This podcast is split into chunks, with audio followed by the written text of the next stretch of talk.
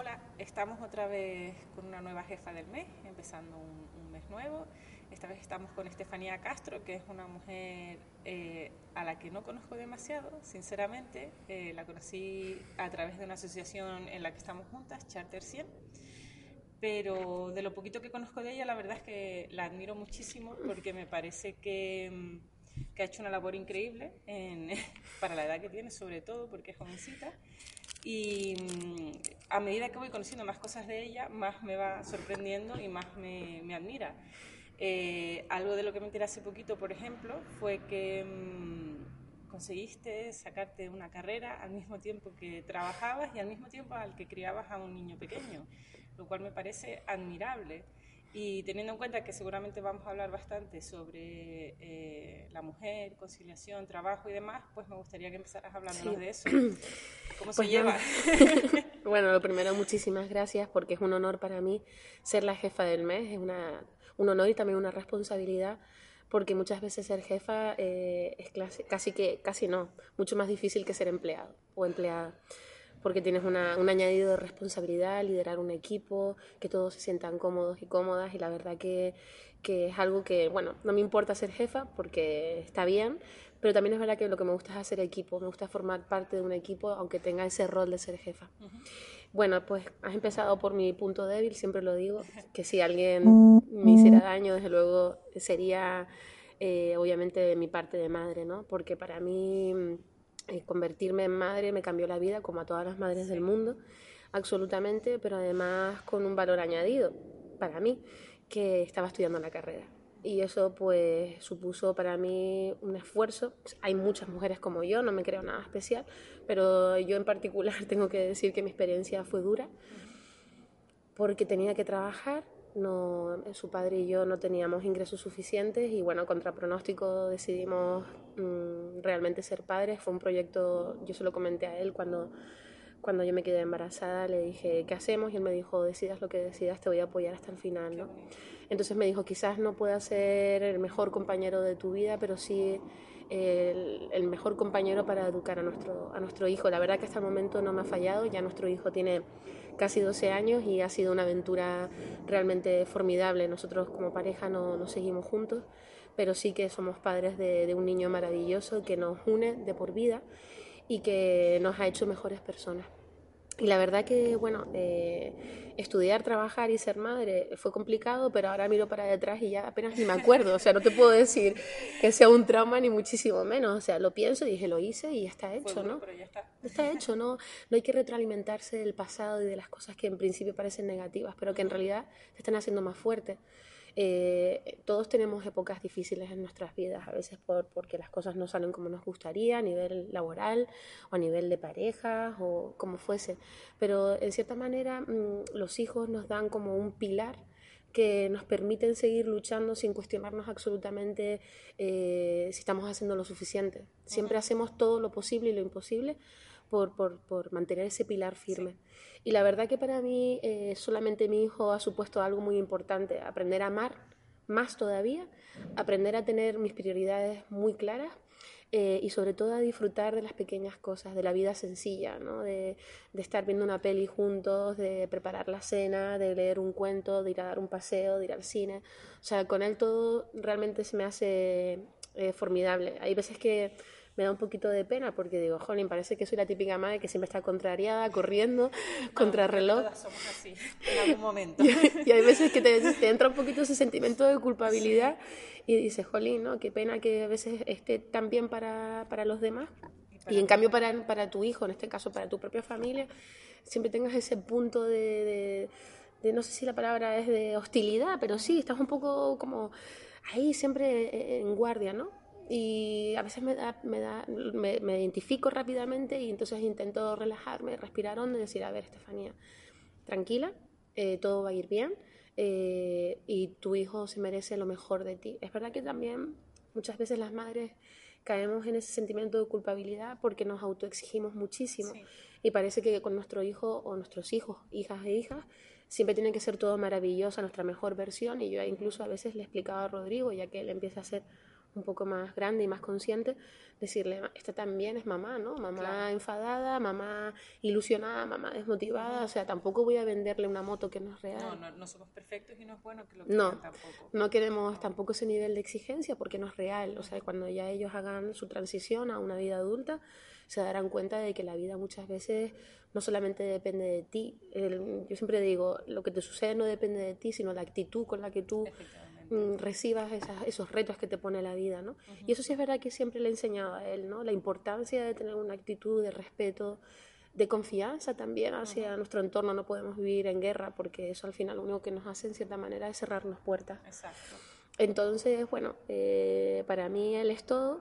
A veces me dice, mamá, quiero tener un hermano y claro, me encantaría. Pero la realidad es que no es posible. Sí, y eso, que, y eso que ya tú tienes dos, ¿no?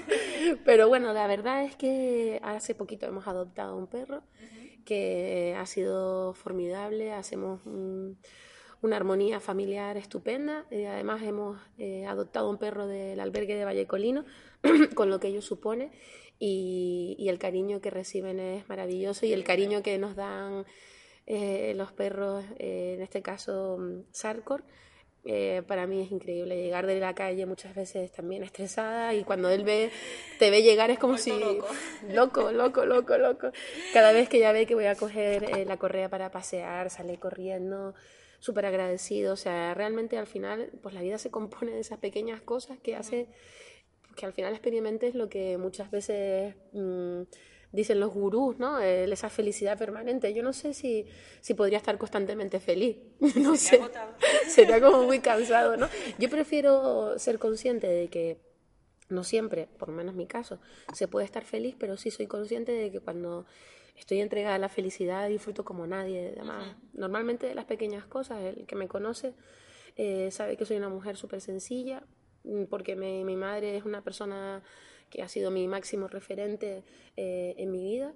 Eh, es la persona que me ha enseñado todo lo que soy y mi madre siempre tuvo muy claro una cosa, da igual cuál sea el título, cuál sea tu situación social puntual en cualquier momento, nunca debes olvidar de dónde vienes y mucho menos olvidar hacia dónde tienes que ir. Y uno pues no tiene que ir nunca a la autocomplacencia, sino realmente a contribuir a este mundo. Y muchas veces digo, somos una gotita en un océano, ¿no? pero, por lo menos que una gotita y si tienes exacto yo sí soy de las que creo y y soy una admiradora ferviente de José Luis San Pedro que además tuve la oportunidad de conocerlo en vida fue realmente gratificante.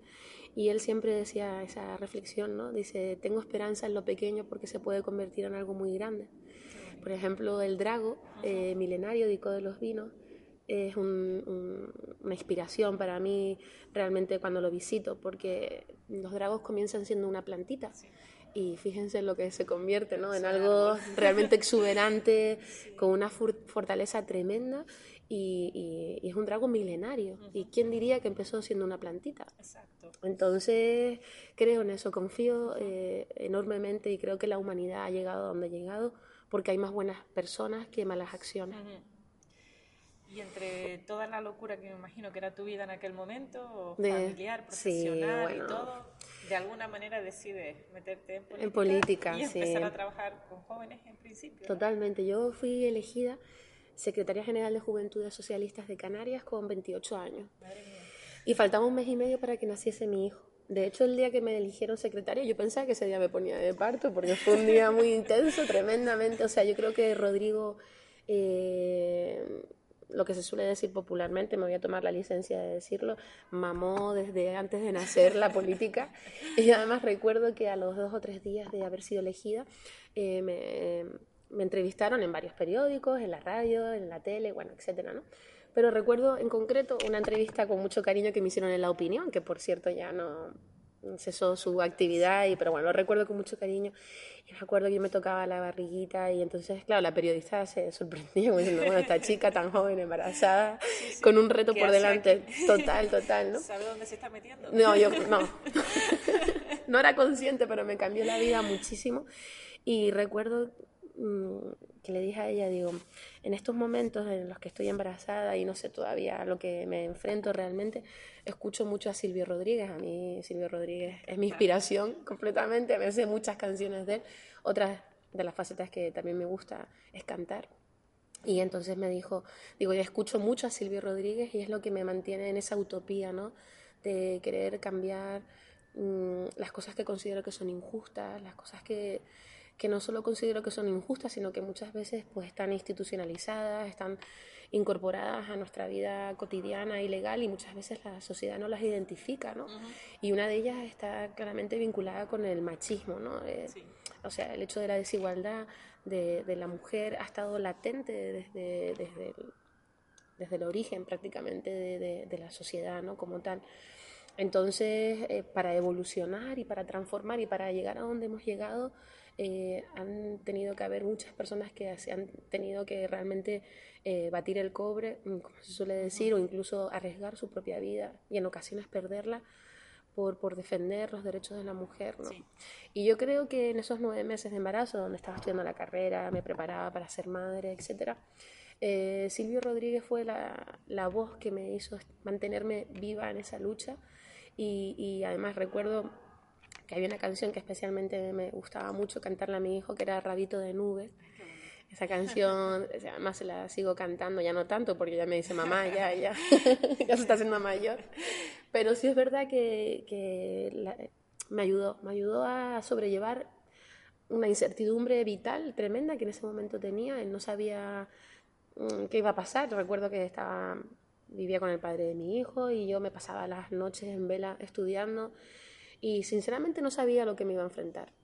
No, no era, yo creo que realmente a veces lo pienso y digo, bueno, yo creo que fui madre por inconsciencia, eh, fui y soy política eh, por total convencimiento, incluso a veces siendo consciente de que habrá gente que no le habrá gustado mi trayectoria política, seguramente que, que habrá de todos, adeptos, críticos, pero al final yo creo que uno en la vida tiene que avanzar con certeza, y si de algo no me arrepentiré nunca es de haber decidido eh, que mi vocación política se convirtiera realmente en mi forma de entender la vida.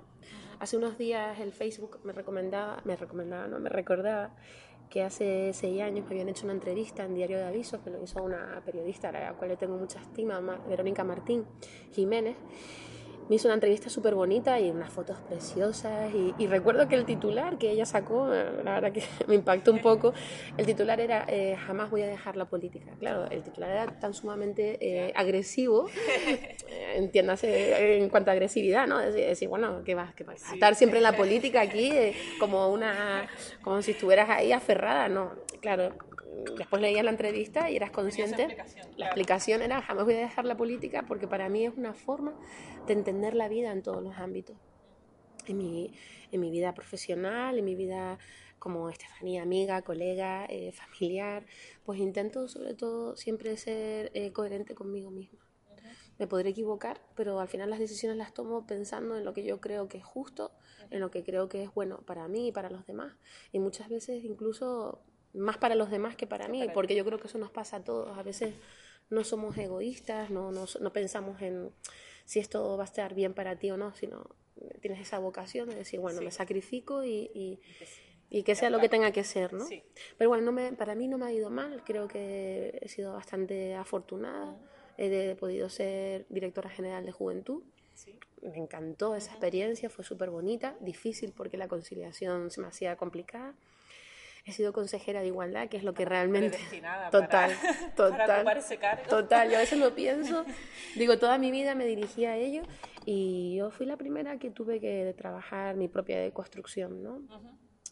Porque cuando empiezas realmente a tomar conciencia de las políticas de igualdad de género, del feminismo, y, y, empiezas a estudiar la historia y a profundizar y a ver un montón de aspectos, empiezas a quitar capas y capas y empiezas a convivir con un montón de cosas. Dice, madre mía, y yo qué sé, chistes, eh, refranes, historias. Em, comentarios, que parecen que son así como eh, ingenuos, anodinos, y resulta que están cargados completamente de, una, un simbolismo mm, de, que pone a la mujer en una situación de desigualdad. Y yo siempre he dicho lo mismo, el machismo nos lastra como sociedad a mujeres y a hombres. Y en cambio el machismo nos lastra como sociedad, pero el feminismo nos libera como sociedad porque es un modelo de convivencia donde no pretendemos eh, igualarnos a los hombres en el statu quo, sino pretendemos crear un modelo de convivencia donde mujeres, hombres y, toda la sociedad en general, todo lo que aglutina la, la sociedad, eh, pueda vivir un perfecto equilibrio. eso es complicado. complicado, no lo vamos a conseguir. Bastante utópico a día de hoy. Bastante utópico, pero también es cierto que muchas veces nos quieren vender esa película de, bueno, esto no lo vamos a conseguir nunca, no es, no es verdad. Puede que no se pueda conseguir, pero, no perdemos nada por no Efectivamente. Yo recuerdo que Amelia Valcárcel, eh, a la cual admiro muchísimo, decía, es complicado construir una sociedad feminista cuando no tenemos ningún referente. O sea, la sociedad en ningún momento de la historia tuvo una sociedad igualitaria de mujeres y hombres en cuanto a derechos y libertades. No, no tenemos hacia ningún lugar a donde mirar. En cambio, si somos capaces de sentarnos y, de, y, de, y, de, llegar a... Yo cuando digo sentarnos, también podemos llegar a acuerdos de pie. Pero bueno, cuando uno se sienta, siempre piensa en torno a una mesa redonda, y decir, oye, vamos a sentarnos, vamos a hablar, vamos a, comunicarnos en el sentido más amplio del concepto. Eh, y vamos a tratar de, construir una sociedad donde todos y todas estemos representadas desde la diversidad hasta lo más ínfimo. O sea, yo sinceramente creo que, mm, que pueden haber hombres machistas, pero también creo que pueden haber hombres feministas. Además creo que cada vez son más.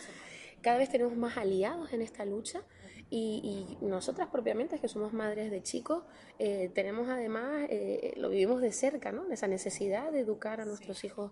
Eh, les dejo la puntita, que sí. que hacer la caja, me sí. Venga, cariño. mira, pues ya, esto es lo que, las cosas del directo. Nada.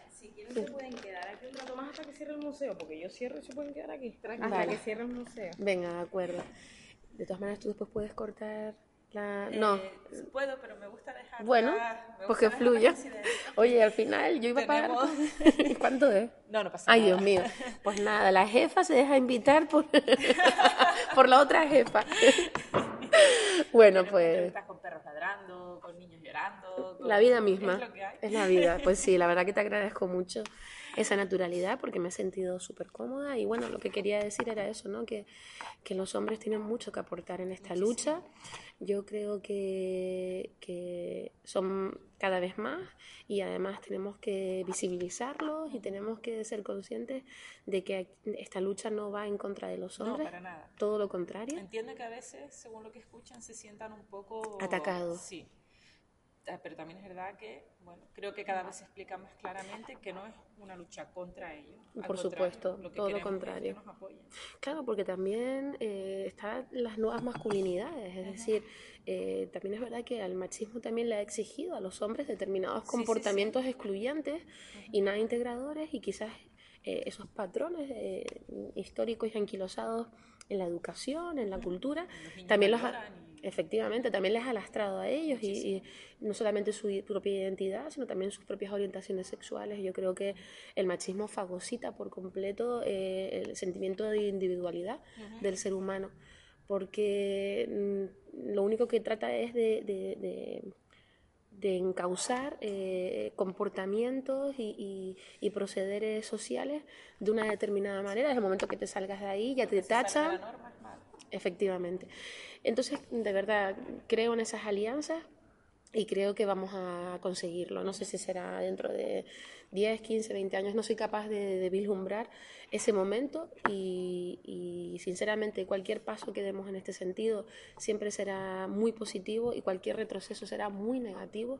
No, no debemos permitir eh, que, que los discursos se radicalicen y sobre todo que se normalicen para justificar los miedos, ¿no? Yo entiendo que, que, bueno que hayan resistencias a los cambios, de que todavía ciertas personas ver a mujer, a mujeres liderando proyectos políticos, empresariales, discursos eh, totalmente innovadores, pues que los lidera una mujer a ciertas personas, mujeres y hombres, les puede generar rechazo, miedo, inseguridad. Pero desde luego, ante eso yo siempre lo digo, eh, la mejor eh, forma es tomarte la medicina. Y la medicina se llama educación, estudiar y sobre todo mm, ser, sentirte libre y no sentirte atado ni, ni, prisionero de algo que te ha venido dado. Porque esa, esa pregunta siempre nos, nos las hacemos todos. ¿Estamos haciendo lo correcto? ¿Estamos educando de forma correcta? Yo creo que ante la duda siempre es mejor pues intentar buscar eh, asesoramiento. Es normal, o sea, ahora se ha puesto, ahora que está muy de moda lo del PIN parental, ¿no? Que además yo no sé de dónde se sacan estos conceptos que en principio son tan innovadores que a uno se le queda como un poco el cuerpo diciendo, bueno, ¿qué queda? Que nos van a... el chiste ese te equivocas tres veces con el PIN y que desbloqueas al niño. Exacto, buenísimo. Eso es bueno. Pero, tiene, pero tiene su rollo, porque si te equivocas, si te dan lo del PIN parental y te equivocas varias veces en cómo quieres que eduquen a tu hijo y le acabas creando un bloqueo mental. Absolutamente. Por equivocaciones, ¿cómo haces para desbloquear esa Claro, porque puedes bloquear. Sí, sí, claro Porque efectivamente puedes bloquear. Así que yo lo único que espero es que mm, trascendamos, que no nos, que no nos condicionen. Es que vamos a ver, yo ahora no voy a contar aquí mi vida y cómo he sido educada, pero bueno, yo también voy a decir, no siempre he pensado así. Ni siempre, ni, ni, me educaron con estos valores. Yo también he tenido que, sobreponerme a ciertas situaciones que me venían dadas desde de, que era muy pequeña. Y a veces tienes que dejar gente por el camino, incluso a gente que son familia, a personas que son cercanas a ti, pero dice, bueno, tampoco las voy a, a, ¿cómo se dice?, a, exiliar de mi vida, no las voy a repudiar, pero sé que hay ciertas cosas que no puedo compartir. No, ¿no? Eh, es que las evitas, o sea, es como, no, no tengo necesidad. Pero sí es cierto, yo lo he notado, ¿no? Que al final tu comportamiento, tu compromiso, de alguna forma acaba influyendo. O sea, al final ellos y ellas eh, te acaban viendo como un referente. A veces tienes que pagar ese precio, que es un poco caro, pero por otro lado estoy segura de que al final eh, ellos mismos acaban también reflexionando al respecto. Claro, los pequeños gestos, ¿no? Totalmente. El ejemplo... Hay veces que no merece la pena discutir. No, yo antes al principio de ser consejera discutía un montón, madre. Que a todas las fiestas que iba, a todas me caían a mí los... No, no, es que a todos me caían a mí. Era como un rollo de... Digo, pero madre mía... Igualdad, claro, era Y nos vamos a, a, a, mí, a mí, además, recuerdo tener discusiones a un nivel que hasta yo decía, digo, oye, oye, digo, aquí, vamos, que yo tengo cintura, soy una mujer fuerte, pero ya, pues también quiero, he venido aquí a disfrutar y me sentía a veces mal, me sentía mal, porque al final todos me, me decían, bueno, Estefanía, la radical, y ¿cómo que la radical? Pero decía que además, porque oye, uno es pasional, cuando crees en algo firmemente, lo defiendes con fuerza, lo defiendes con valentía. Eres sí, sí, dice, bueno, a esta ya se le ha ido la olla, de que es consejera de igualdad. Y bueno, la verdad que fue una experiencia maravillosa y ahora estoy en otro, en otro ámbito. Estoy trabajando en el Cabildo, eh, en acción exterior, desarrollo económico y empleo. Ah, haciendo una labor de técnica que me encanta, con unas compañeras que realmente me permiten pues, aportarles mis experiencias y, trabajamos en equipo y la verdad que estoy muy contenta. Pero bueno, siempre sin perder la óptica, que yo soy licenciada en Derecho, que soy abogada y que en algún momento pues Estefanía Castro volverá a ser abogada y continuará su vida profesional porque además creo que es, muy sano que también eh, seamos capaces también de, bueno, de aportar un tiempo muy útil y muy valioso en tu vida política, pero al final la vida tiene que continuar porque vienen y llegan otras personas más jóvenes, con otra formación, con otras aspiraciones y al final la política es así, nadie es imprescindible Nunca he tenido aspiración de serlo y siempre he intentado ser humilde. En algún momento a lo mejor alguien podrá entender que no lo he sido. Si es así, pues le pido disculpas. Y, seguirá, y seguiré siendo, no perderé nunca mi esencia. Lo dije una vez antes de, dejar de ser, gracias. antes de dejar de ser consejera del Cabildo, eh, hice un, evento con las Kellys, que sabes que son las camareras de piso, que tienen una lucha además mm, muy necesaria, porque estaban muy invisibilizadas y la verdad que, que fue un placer participar. Y recuerdo que me, me dirigí al foro y dije, bueno, eh, yo tengo que decir que soy la hija de una camarera de piso. Mi madre me tuvo muy joven, con 16 años, y mi madre, pues bueno, por, obviamente por motivos que se les pueden imaginar, la audiencia, pues no, no pudo seguir estudiando y y bueno, mi madre era camarera de piso y yo todo lo que tengo se lo debo a ella. Una mujer para mí trabajadora, valiente y que es mi inspiración eh, todo el tiempo. Así que me siento súper orgullosa de, eso, ¿no? De mi madre, del hijo que tengo, de, de, de todo. o sea, no, yo no sé si a lo mejor de mi persona, porque... No, las personas sí, sí, en ese sentido me siento muy afortunada. Mi cumpleaños fue recientemente, el 16 de enero. Cumplí 37 años, por eso cuando me dijiste que joven, dije, madre mía, ya, ya no tanto. Más joven que yo, sí. bueno, la edad al fin y al cabo es un número. Y lo que quería decir que ese día fue un cumpleaños pues realmente especial. No estaban todos los que me hubiesen gustado, pero sí estaban lo- los importantes y esenciales para mí.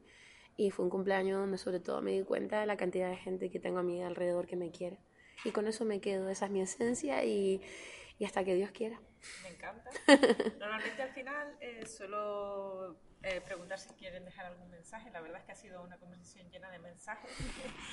Pero Gracias. si se ha quedado en el tintero que no, de lo que no hemos hablado y de lo que quieres hablar, el micrófono es tuyo. Bueno, pues Adelante. yo simplemente darte la enhorabuena a ti por, por, por tu trabajo, por tu enorme compromiso, porque la verdad que yo también te admiro a ti. La admiración es mutua. Eh, te admiro como madre, como empresaria y como una mujer que has roto muchos estereotipos y eso pues necesitamos mujeres como tú. Así que muchísimas gracias de corazón.